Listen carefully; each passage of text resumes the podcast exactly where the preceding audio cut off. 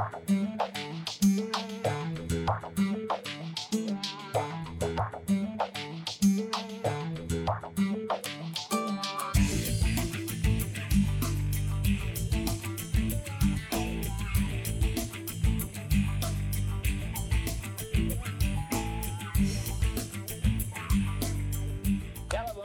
Glorificado, exaltado sea el nombre de Jesús, hermanos y hermanos. Bienvenidos a este subprograma Conozca Primero su Fe Católica. Soy el Padre Pedro Núñez.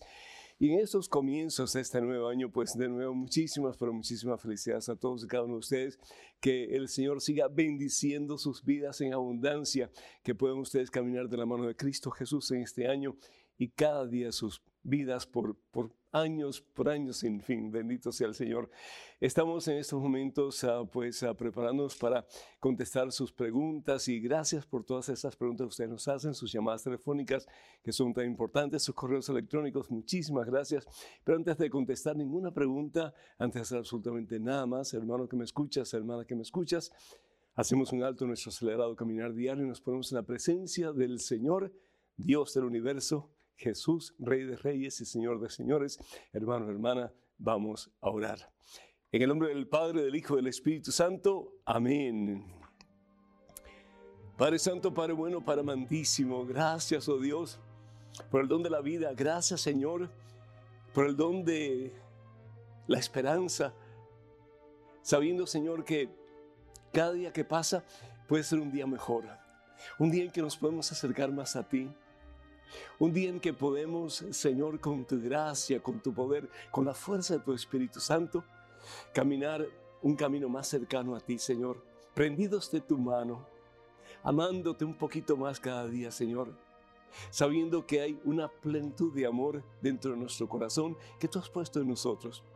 Para que te podamos amar a ti, Señor, con la misma intensidad, con el mismo fuego, con el mismo ardor, con el mismo poder, con la misma energía con que tú nos amas a cada uno de nosotros. Señor, en este momento yo te pido que quites de nosotros todo aquello que no te pertenece.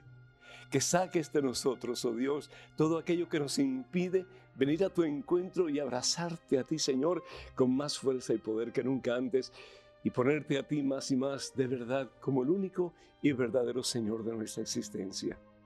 Bendícenos, oh Dios, Bendice a cada uno de tus hijos, de tus hijas que está viendo, que está escuchando en estos momentos este programa. Santifícalo, Señor. Dale una doble porción de tu Espíritu Santo para que puedan de verdad acercarse cada día más y más, Padre Santo, a ese que es la meta y el propósito de nuestra vida, que es Cristo Jesús el Señor. Y que nosotros, unidos a Cristo, que nosotros, injertados en Cristo, podamos decir más y más también como San Pablo, es Cristo quien vive en mí. Como María Santísima, hágase en mí según lo que has dicho. Como el mismo Jesús quien te dijo a ti, Padre Santo, que se haga tu voluntad y no la mía. Padre misericordioso, bendice a cada uno de tus hijos en estos momentos. Al que se siente triste, dale gozo, Señor. El gozo es haberse amado por ti. El que se sienta sin fuerzas, Dale, Señor, la fortaleza que solamente en ti podemos encontrar.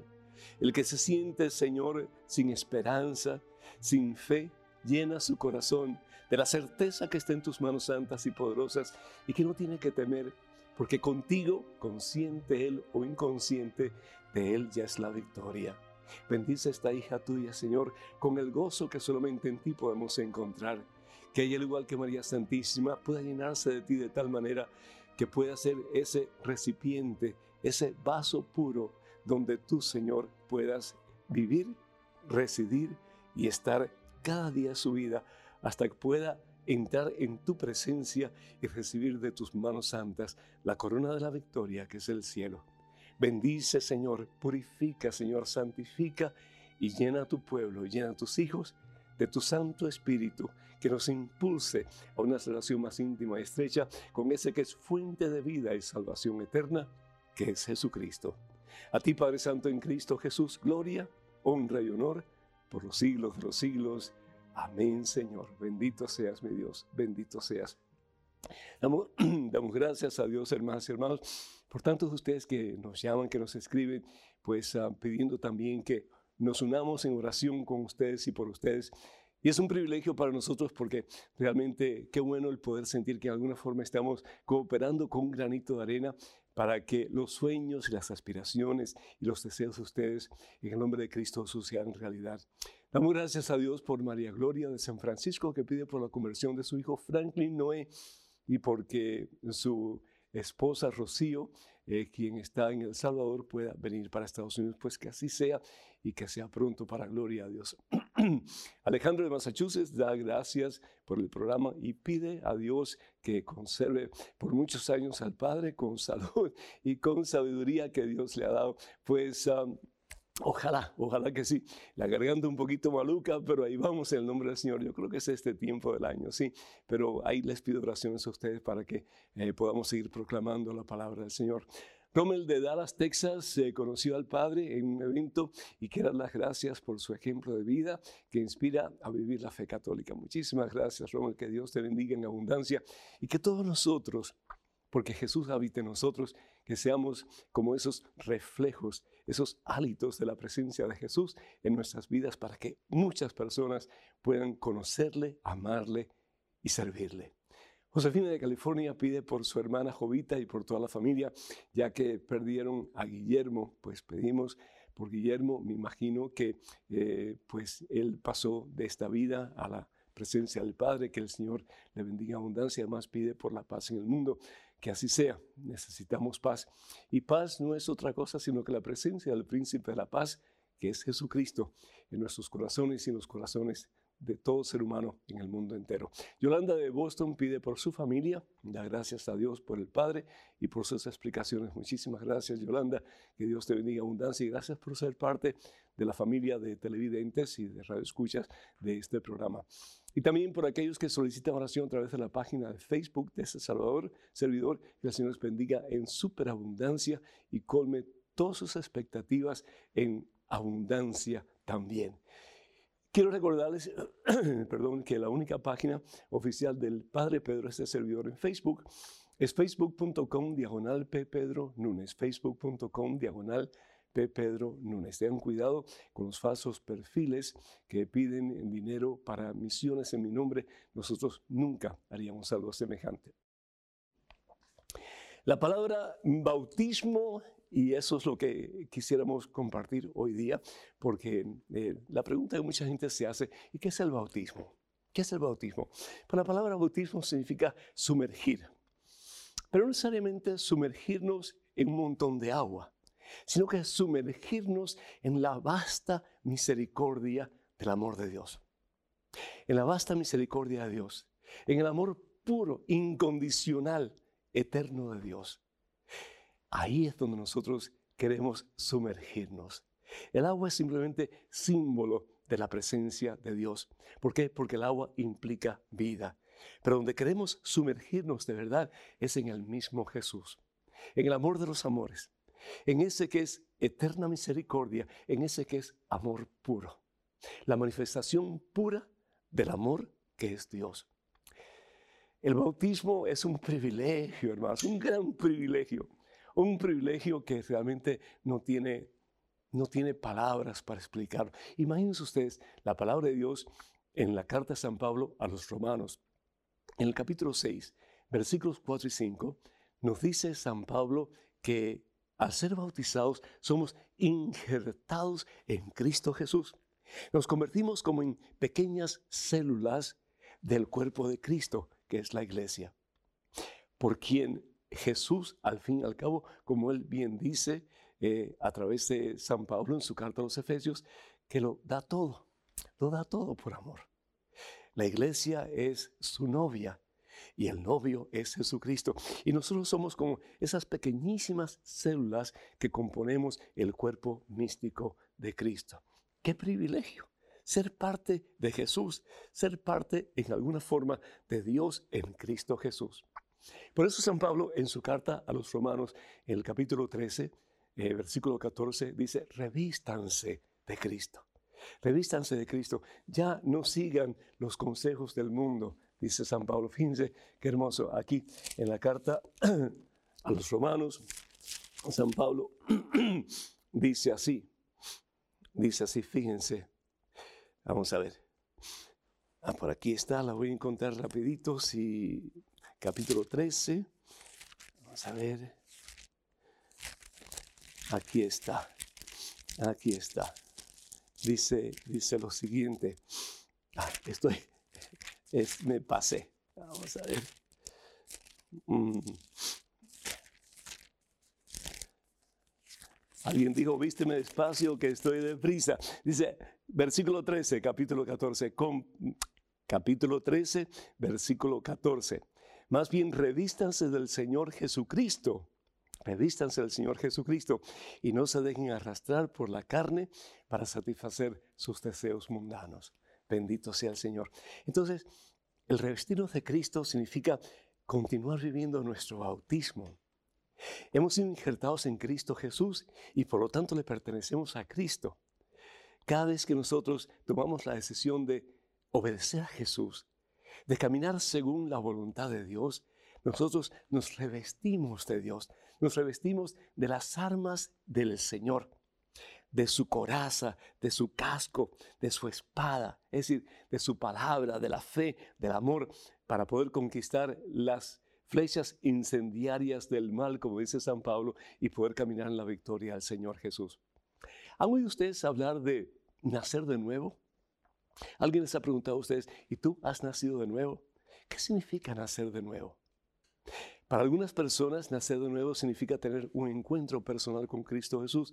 Y no está mal, está bien. Es decir, cada vez que uno tiene un encuentro más cercano con Cristo Jesús, podemos decir, sí, he nacido nuevo, ya no soy como era antes, ya soy una persona diferente. Soy una persona que realmente eh, soy una persona con una vida nueva. Sí, una vida nueva. Pero nacer de nuevo, según la Santa Biblia, significa ser bautizado. Significa simplemente eso, ser bautizado. En el Evangelio, según San Juan, en el capítulo 3, versículos 4 a 6 más o menos, dice la palabra de Dios que un día un hombre muy conocedor de la Santa Biblia del Antiguo Testamento, que se llamaba Nicodemo, le dice a Jesús, ¿cómo renacerá el hombre ya viejo? ¿Cómo puede nacer de nuevo el hombre que ya está viejo? ¿Quién volverá al seno de su madre para nacer una segunda vez? Y Jesús le contestó, en verdad te digo, el que no renace del agua y del espíritu no puede entrar en el reino de Dios. ¿Escucharon? El que no renace del agua y del espíritu.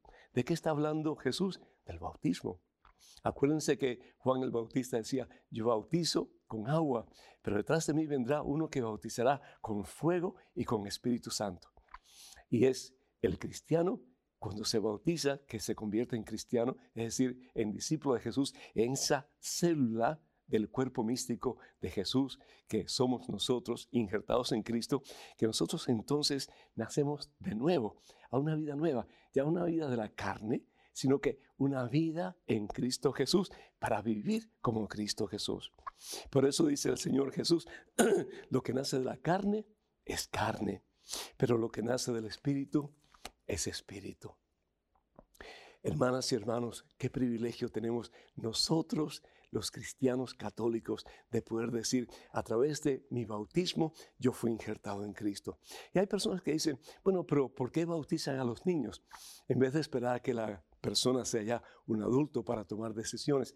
Pero por otra parte, si le damos lo mejor que le podemos dar a un bebé, si le damos amor, si le damos comida, si le damos medicina cuando está enfermito, si le damos amor y atención en formas inimaginables porque es tan especial, ¿cómo no darle lo mejor que es la misma vida de Dios desde el principio? Ahí está entonces la responsabilidad de mamá y papá y de los padrinos para que ayuden a crecer la criatura en santidad y en estatura ante Dios y ante los seres humanos, para que esa criatura, a medida que crezca, pueda ser revistiendo más y más de ese en quien todo lo podemos y para quien todo es posible, que es Jesús el Señor.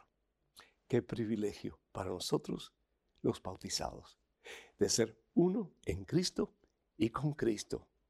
Y por qué no, para toda la eternidad. El teléfono para que nos llamen es el 205-271-2924. 205-271-2924. Vamos a una pequeñísima pausa, pero regresamos en cuestión de momentos. Así que, hermanos y hermanos, no se vayan, quédense con nosotros.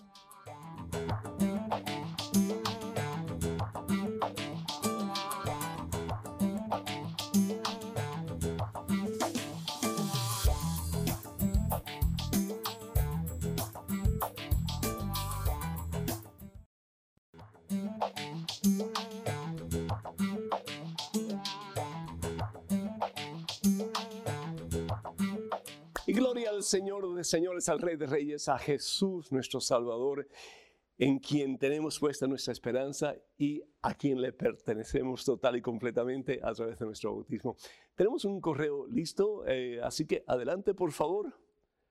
Buenas, Padre. Gracias, Padre, por su culpa, bendita culpa, me estoy haciendo adicta a la palabra de Dios. En uno de sus videos, alguien le preguntaba que por qué los sacerdotes no hacen milagros en estos tiempos. Usted contestó que con sus palabras sí se obran milagros en las personas que en ese momento están necesitadas de una palabra de aliento, de la palabra de Dios. Usted con sus palabras ha obrado un milagro en mi vida. Mi vida está cambiando de una forma inexplicable. Me están pasando cosas maravillosas todo lo que le pido a Dios a través de Jesús se me hace en realidad, como si frotara una lámpara mágica. Ayer por la noche, después de ver y escuchar uno de sus videos, los estoy viendo casi todos, hasta los más antiguos. Todos, a pesar de los años, me suenan de plena actualidad. Me vestí, salí corriendo como una loca a pasos acelerados, como si tuviera un cohete en mis pies y me dirigí a la iglesia católica de mi barrio y le confesé al cura todos mis pecados, desde mi niñez hasta estos últimos días. Fue una experiencia increíble. Lloraba como un niño desconsolado y a la vez me reía de gozo y consuelo, a pesar de la gravedad de mis pecados. Mi risa no era de burla, era una forma de desahogo y de alegría. El sacerdote me perdonó en el nombre de Jesús y me puso las penitencias de acuerdo a mis pecados. No me canso de darle gracias a Jesús y a Dios por el milagro que han obrado en mí. Aún en estos momentos estoy en una nube, al vivir en mi propio cuerpo que el poder de Dios es inmenso, divino, inexplicable. Padre Pedro, le ruego encarecidamente que por ningún motivo deje de predicar la palabra de Dios. Somos muchísimos los que necesitamos del aliento de la palabra de Dios. No nos desampare. Oro por usted para que Dios proteja su garganta. Le noto que tiene como si tuviera un constipado mal curado y le dé muchos años de vida aquí en la tierra para que siga agrupando las ovejas que se salen del rebaño y que vuelvan a los brazos de Jesús y de nuestro Señor Dios. Un abrazo inmenso desde la distancia. Lidi Alcántara. Lidi, muchísimas gracias. Ah, eh, eh, no, te imaginas el, gozo que siente mi corazón al escuchar eh, esas palabras, al, escuchar a nuestro productor eh, Pablo Pilco leer, esa carta. Eh, muchas veces nosotros pues no sabemos si realmente lo que hacemos pues está llegando a quien llega, si vale la pena, si no vale la pena. Y te agradezco de todo corazón, de todo corazón, porque esto nos anima para seguir adelante. Y, gracias, gracias por, tu cariño, gracias por tus oraciones. Eh, te suplico que sigas orando por nosotros para que el Señor nos utilice siervos inútiles para seguir llevando su palabra hasta que Él así disponga. Que Dios te bendiga. Muy feliz año y muchas bendiciones para ti y para toda tu familia. Gracias. Tenemos en estos momentos un correo electrónico con una pregunta. Adelante, por favor. Padre Pedro, ¿qué se puede hacer cuando tienes una familia evangélica y el único católico soy yo? Quisiera su consejo porque es muy difícil vivir en un entorno familiar con principios cristianos distintos a nuestra fe. José de Nicaragua. José, Dios te bendice. Mm, primero que todo, mm, gracias por, eh, consultarnos, gracias por tu mm, correo electrónico, muy agradecido. yo siendo tú, lo que haría ante todo es mantenerme firme en la fe. Yo creo firmemente que las iglesias, todas las iglesias cristianas, tienen mucho de bueno, mucho de bueno, pero Jesús funda una sola iglesia. Y Jesús la funda sobre Pedro, los demás apóstoles, y eso lo sabemos. Evangelio según San Mateo, capítulo 16, versículo 18, sobre esta piedra edificaré mi iglesia. Es importante estar consciente también de que hay un solo bautismo porque hay un solo Dios y una sola fe. Y eso lo vemos en la carta de San Pablo a los Efesios, el capítulo 4, versículo 5. Y si vamos nosotros a la carta de San Pablo, en el capítulo 4, versículo 5, vamos a ver lo que dice la palabra de Dios. Y aquí está, perdone, dice, un solo Señor, una sola fe, un solo bautismo, no dos, ni tres bautismos, ni cuatro, ni cinco, decir, no, aquel no está bueno y aquel no está bueno. Si el bautismo se realiza usando la fórmula trinitaria, que es la fórmula que Jesús le dio a sus apóstoles, antes de él ascender al cielo, cuando le dice, vayan y hagan discípulos de todas las naciones, bautícenlos, y les dice, en el nombre del Padre y del Hijo y del Espíritu Santo. Es decir, con la autoridad del Padre, del Hijo y del Espíritu Santo, Dios trino y Dios uno. Un solo bautismo, un solo Dios y Padre de todos, que está por encima de todo, lo penetra todo y está en todo. Es decir, uno solo, una sola iglesia, una sola verdad, un solo Dios.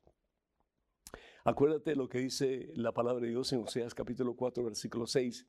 Mi pueblo perece por falta de conocimiento.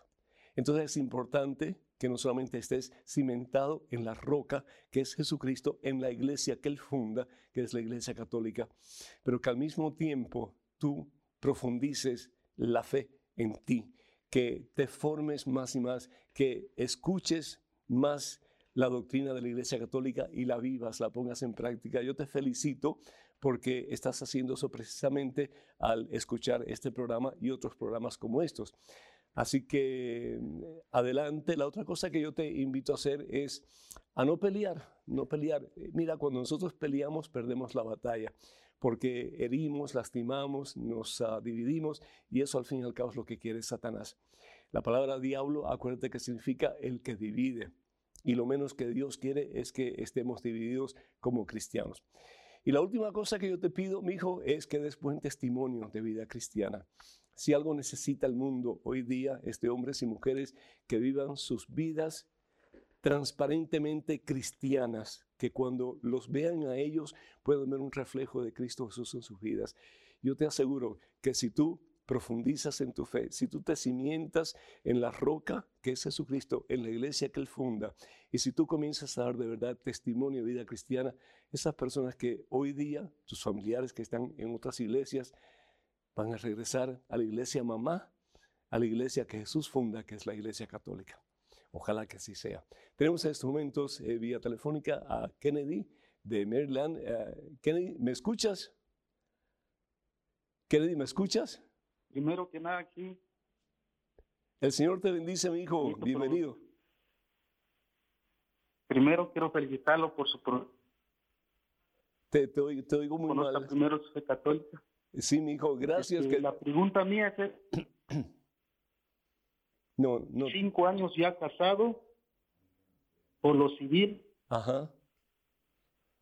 Digo, no tengo el sacramento del matrimonio. Yo sé que al estar así, yo mismo me privo del sacramento. La duda mía sería, sería que podría yo recibir al menos de la confesión. Sí, te, escucho un poco mal, Kennedy, pero, pero creo que entiendo tu pregunta. Eh, no estás casado por la iglesia, estás casado por lo civil y preguntas, eh, ya que no puedes recibir la Santa Comunión si al menos puedes eh, confesar. La, pregunta inicial que yo te hubiera hecho, si hubiéramos podido tener una, buena comunicación, es ¿y, por qué no te has casado por la iglesia? ¿Hay acaso algún impedimento que te, que te, que perdón la redundancia, que te impida casarte por la iglesia? Y si hay algún impedimento, pues yo lo que te aconsejaría es que vayas a ver a, tu sacerdote o un sacerdote de confianza para que tú le expliques cuál es el impedimento y a ver cómo él te puede ayudar para solucionar ese problema. Si algo quiere Dios para ti y para tu familia es que ustedes estén en íntima relación entre ustedes y con Dios también, ¿verdad? Ese es el deseo de Dios, que estemos en íntima comunión eh, con las personas allegadas a nosotros y particularmente con Dios.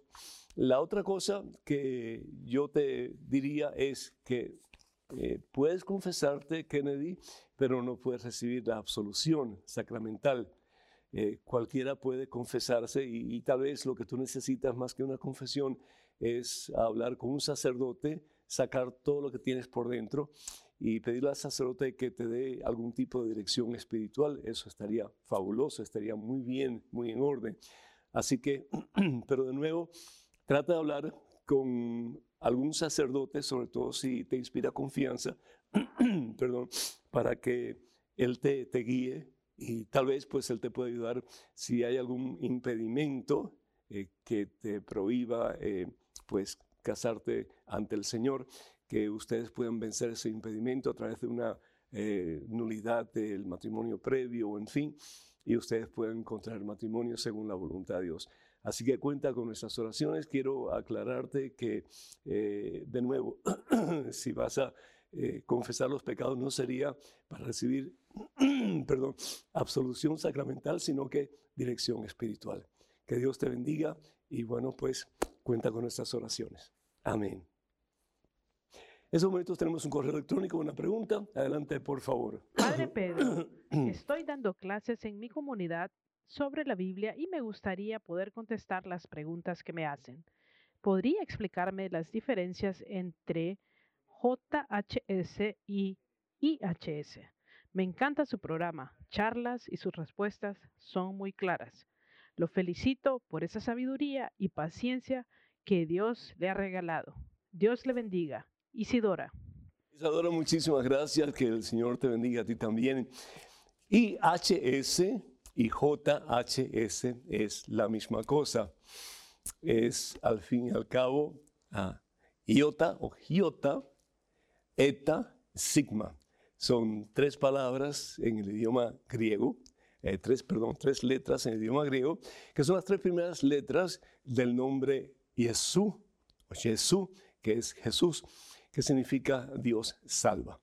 Entonces, si es eh, eh, en latín, pues es I, y si es en griego, pues sería iota, iota o J para nosotros.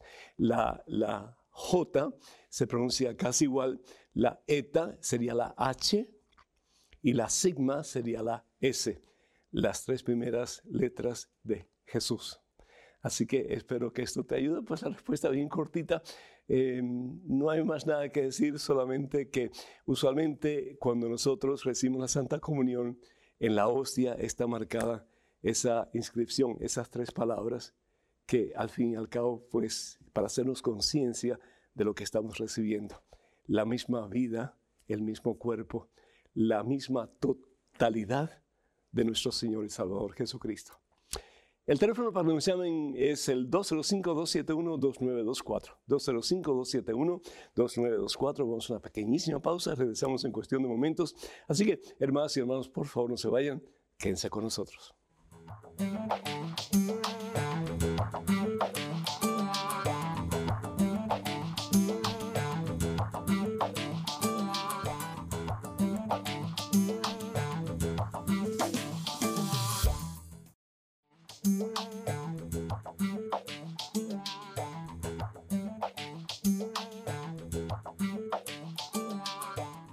Bendito, alabado, glorificado sea el nombre de Cristo Jesús.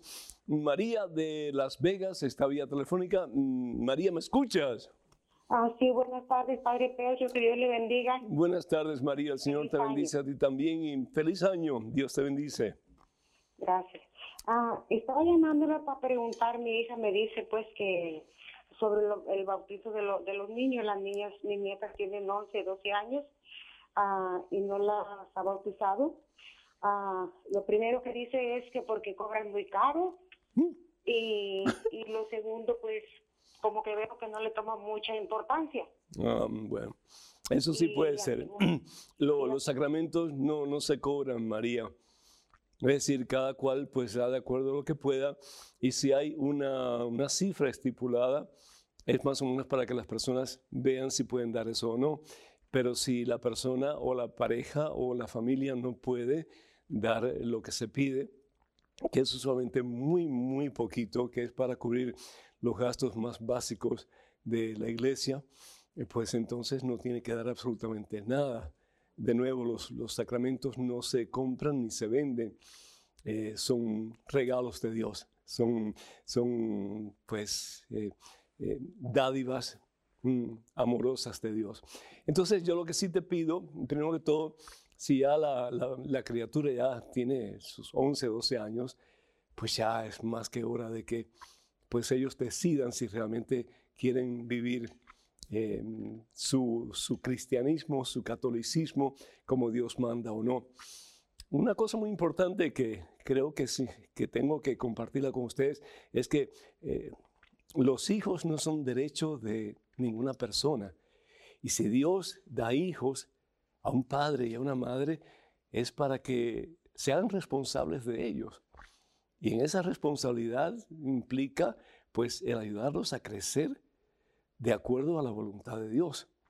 Y una de las cosas que pide la Santa Biblia y que pide la Iglesia es que sean bautizados, porque es a través del bautismo que nos injertamos en Cristo, como dice San Pablo en su carta a los romanos, y al fin y al cabo es Jesús quien es el camino que nos lleva al Padre. Si no estamos bautizados, pues no estamos en el camino. Y si no estamos en el camino, pues ¿qué, qué servicio le estamos prestando a nuestros hijos?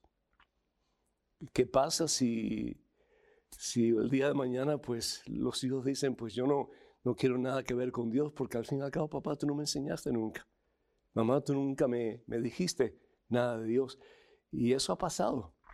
Pasa lo contrario también, de que hay hijos y hay hijas que los padres nunca le hablaron de Dios y sin embargo otra persona, Dios envió a otra persona para que les hablara de Dios y esa persona que ni había sido bautizada, pues comenzó a caminar en el camino del Señor, se bautizó y comenzó a caminar el camino del Señor. Pero un día papá y mamá van a tener que responder ante el trono de gloria. Y qué bueno que papá y mamá puedan decir ante el Señor, Señor, no perdí a ninguno de los que tú me diste. Entonces, papá y mamá que me escuchan y también los padres de, de los cuales María está hablando, por favor tomen la responsabilidad delante de Dios en serio y no solamente bauticen a sus hijos, pero ayuden a sus hijos a conocer, amar, a servir a ese que lo merece todo y que es el propósito y la meta de nuestra existencia, que es Cristo Jesús el Señor. Ojalá que así lo hagamos. En este momento es un correo electrónico, una pregunta adelante, por favor. Padre Pedro, ¿con quién se casó Caín? ¿Dios creó otras mujeres además de Eva? ¿O el incesto se prohibió en el tiempo de Moisés? Saludos. Roberto de Nicaragua. Roberto, muchísimas gracias. Mira, si tú me averiguas con quién se casó Caín, uy, le voy a pedir a Pablo Pirco que te dé mil dólares, sí, porque realmente no sabemos.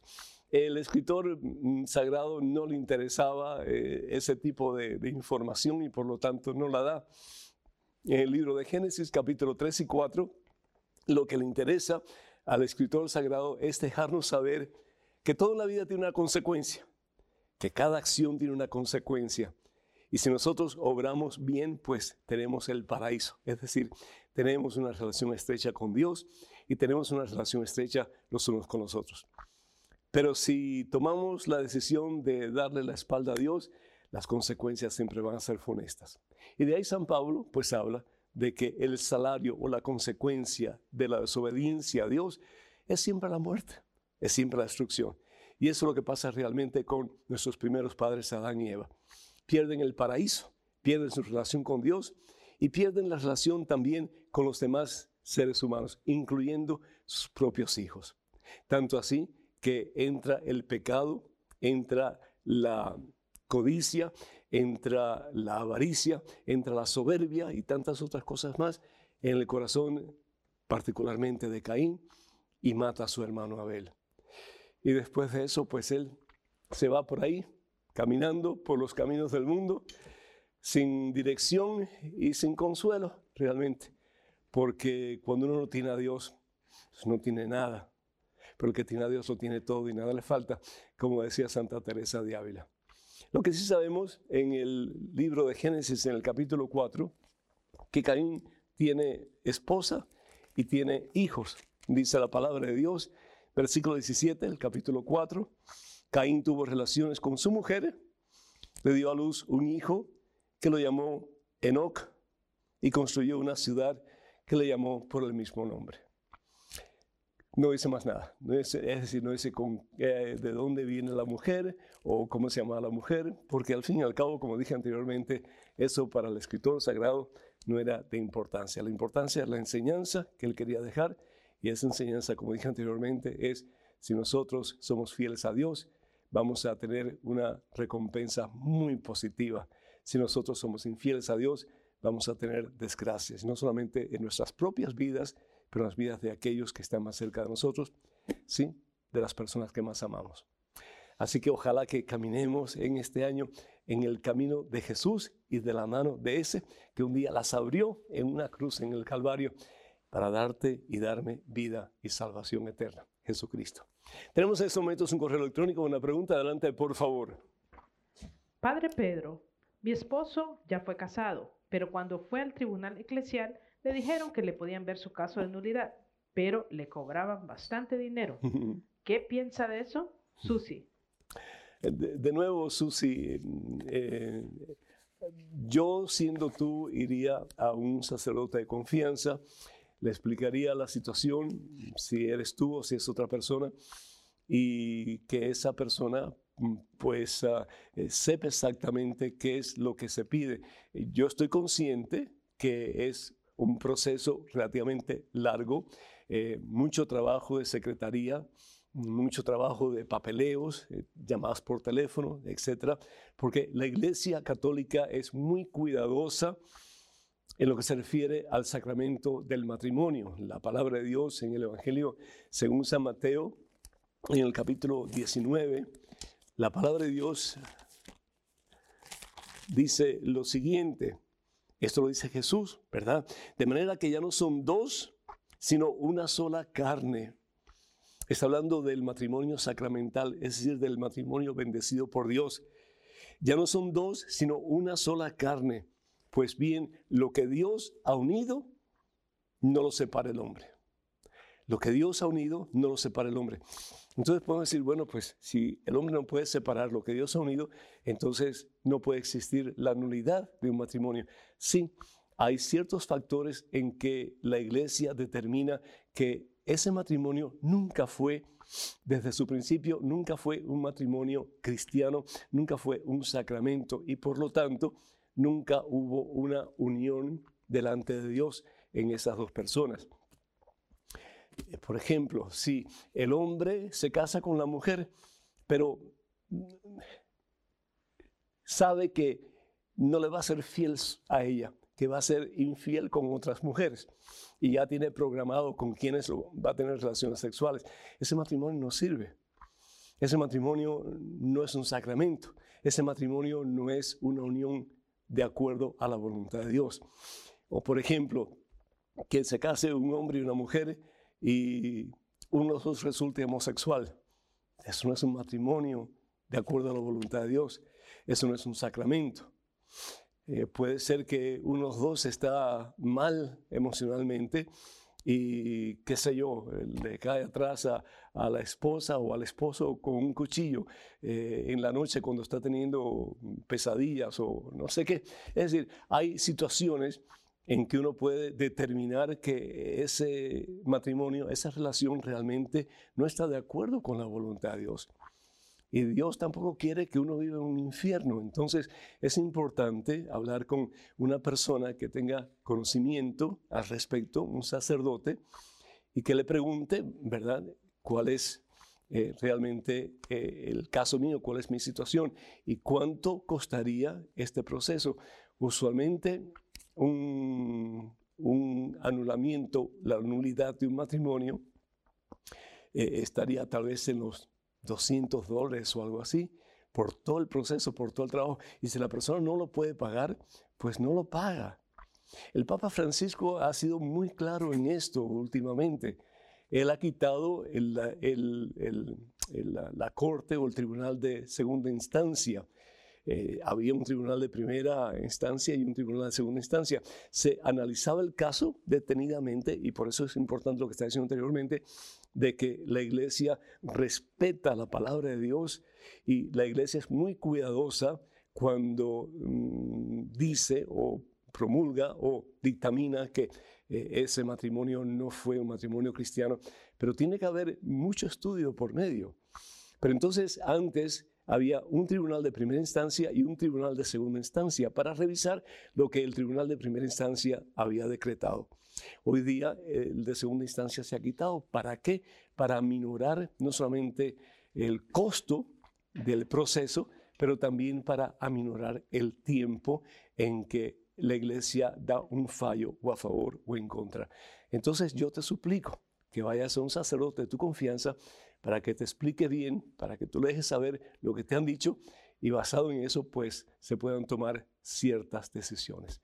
Cuenta con estas oraciones, que Dios te bendiga. Tenemos en estos momentos un correo electrónico con una pregunta. Adelante, por favor. Padre Pedro, en la primera carta de los Corintios, capítulo 1, versículo 21, la palabra de Dios afirma que Él ha querido salvar al mundo a través de la necedad de la predicación que en griego es kerigma. Lo que tengo entendido es que significa anuncio. ¿Qué es ese anuncio? ¿Ese anuncio está en la Biblia o podemos tomarlo de ella? ¿En qué cita o versículo puedo encontrar qué anunciar para poder ser instrumento en la obra de Dios para salvar al mundo? Gracias, Octavio. 15 años. Coahuila, México. Y yo digo, alabado sea Jesucristo, bendito sea Dios, Octavio. 15 años, cuando yo tenía 15 años, lo menos que yo estaba pensando era en qué podía hacer de acuerdo a la voluntad de Dios para salvar almas. Pero yo te felicito porque bendito sea el Señor, que hay jóvenes como tú que están dispuestos no solamente a recibir información, de cómo evangelizar, pero que están dispuestos a hacerlo. Así que muchísimas gracias por tu testimonio y muchísimas felicidades. La palabra de Dios, si nosotros vamos a la carta de San Pablo, segunda Timoteo, capítulo 4, versículo, mm, yo diría versículo 2, particularmente, versículo 2. Dice lo siguiente, predica la palabra ¿Y qué palabra? ¿De qué palabra está hablando eh, eh, el apóstol? Del Evangelio. ¿Y cuál es el Evangelio? Pues se puede resumir en un solo versículo. Y ese versículo es el Evangelio según San Juan, capítulo 3, versículo 16. Tanto amó Dios al mundo que envió a su único Hijo, que dio a su único Hijo, que entregó a su único Hijo. ¿Para qué? Para que todo el que cree en Él, Octavio, no se pierda, sino para que tenga de Jesús vida y salvación eterna. Dios lo da todo. Y ahí está el compendio del Evangelio. La buena nueva, la palabra Evangelio significa buena noticia, buena nueva. Y esa es la buena nueva, que Dios nos ha amado tanto a nosotros, miserables pecadores, que dio a su Hijo y lo dio una cruz para que Él asumiendo tus pecados y mis pecados, tus faltas y las mías, Él haciéndose un siervo nuestro, así dice la carta de San Pablo Filipenses capítulo 2 del 5 al 7, y haciéndose uno como nosotros, y asumiendo sobre sus espaldas nuestras dolencias, nuestras miserias, nuestras desobediencias, pudiera Él darnos vida y salvación eterna. Ese es el Evangelio. Esa es la palabra que estamos llamados a predicar. Y eso es lo que Dios quiere que prediquemos al mundo. Un mundo donde hay tanta injusticia, donde hay tanto desprecio, donde hay tanta discriminación, donde hay tanta falta de amor. Predicar el Evangelio del amor de Dios que nos ha amado tanto que lo ha dado todo por amor a nosotros. Mira, a nosotros nos toca predicar la palabra, Octavio, y predicar el Evangelio. Por eso dice San Pablo, predica la palabra, insiste a tiempo y a destiempo, rebatiendo, aconsejando y siempre con paciencia y dejando una enseñanza. Y San Pablo decir, pues vendrán tiempos difíciles. Uf, aquellos tiempos eran muy difíciles. La persecución por parte del imperio romano era horrorosa, la cantidad de hombres, mujeres, jóvenes y niños que murieron por la fe fue tremendo. Pero hoy día también hombres, mujeres, jóvenes y niños siguen muriendo por la fe, proclamando que Jesucristo está vivo, proclamando que Jesús es el regalo más maravilloso que nuestro Padre Dios nos ha dado, proclamando que si creemos en Cristo, es decir, si venimos a Cristo, y si nosotros nos unimos a Cristo, al cuerpo de Cristo que es la iglesia, y lo aceptamos como Señor y Dios y Rey y amo y Salvador de nuestra vida, no solamente nos vamos a salvar nosotros, pero seremos instrumento de salvación para muchas personas. Octavio predica la palabra. Y no solamente con tus palabras, pero predica la palabra con toda tu vida con todo el entusiasmo, con todo el gozo, con toda la autoridad que el Espíritu Santo te dé, para que muchos, incluyendo los miembros de tu familia que están lejos de Dios, un día vengan a los pies de Cristo y proclamen que Jesucristo es su Señor, para gloria de nuestro Padre Dios. Felicidades, mi hijo. Enhorabuena. Tenemos en estos momentos un correo electrónico. Una pregunta adelante, por favor. Padre Pedro, si somos templo del Espíritu Santo y Dios está dentro de nosotros, ¿por qué tantas enfermedades? ¿Por qué existe siempre en nuestra mente un combate diario? Gracias por su respuesta. Dios lo bendiga. Sonia. Sonia, muchísimas gracias. Muy, muy agradecido. Todo lo que tenemos que hacer, Sonia, es mirar un poquito la vida de Jesús. La vida de Jesús no fue nada fácil. Sabemos que Jesús tiene dos naturalezas. La naturaleza divina, Jesús es Dios, completamente Dios. Es el Hijo eterno del Padre. Es la segunda persona de la Santísima Trinidad. Pero si bien es cierto que Jesús es total y completamente Dios, es una de las tres personas de la Santísima Trinidad, Jesús es total y completamente hombre. Y en su naturaleza humana, Jesús es tentado. Jesús experimenta las flechas incendiarias del enemigo que quiere destruirlo. Evangelio según San Mateo capítulo 4, versículos del 1 al 11. Ojalá que lo puedas leer cuando tengas un poquito de tiempo. Nos habla la palabra de Dios que después de ser bautizado, Jesús se bautiza no porque él tenga algún pecado, no porque haya desobedecido de ninguna forma a su Padre Dios, pero para darnos un ejemplo de vida para decirnos, esto es bien importante. Sin bautismo realmente, pues no podemos recibir los demás sacramentos de la iglesia. Las demás fuentes de vida que el Señor nos da a través de su iglesia, incluyendo el central que es la Santa Eucaristía. El caso es que dice la palabra de Dios que después de su bautismo, el Espíritu Santo lo conduce al desierto. Jesús lo que quiere decir aquí es que no va solo al desierto, va revestido del Espíritu Santo, va revestido del amor puro de Dios, que al fin y al cabo es el mismo poder de Dios. Y se enfrenta con Satanás, se enfrenta con el enemigo.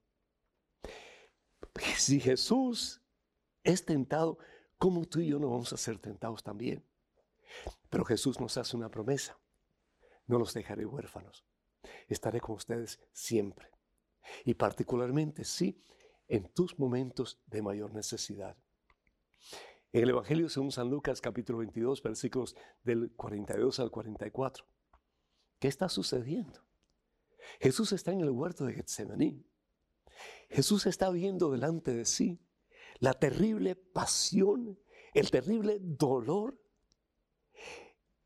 la terrible situación precaria al máximo por la cual tiene que pasar.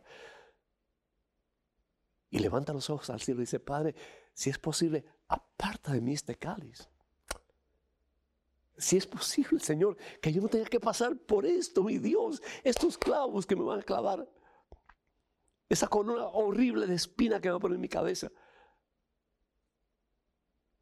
esos látigos, Señor, que van a arrancar piel de mi cuerpo y carne también, Señor, esos escopitajos, esas palabras hirientes, Señor. Si es posible, Padre, aparta de mí este cáliz. No lo quiero. Pero que no se haga mi voluntad sino la tuya. ¡Ah! Qué tremendo, hermano. Y Jesús lo hace por amor a esos que lo estaban hiriendo, por amor a eso que lo estaban coronando de espinas, por amor a eso que lo estaban crucificando. Y ahí estabas tú y estaba yo también. Porque cada vez que cometemos un pecado, crucificamos a Cristo. Le damos muerte en nuestro interior, lo echamos fuera. Pero dice la palabra de Dios en Isaías capítulo 53, versículo 5, que Él asumió sobre sus espaldas por amor el peso de nuestros pecados. Y por sus llagas, en todo su cuerpo, hemos sido sanados. Para que ya no sigamos viviendo en derrota, vencidos, sin esperanza, pero para que tú y yo, de la mano de Cristo, nos podamos levantar y comenzar una vida victoriosa, como hijos de Dios, hijos adoptivos de Dios, a través de nuestro bautismo, unidos a Cristo, cada día de nuestra vida y para toda la eternidad.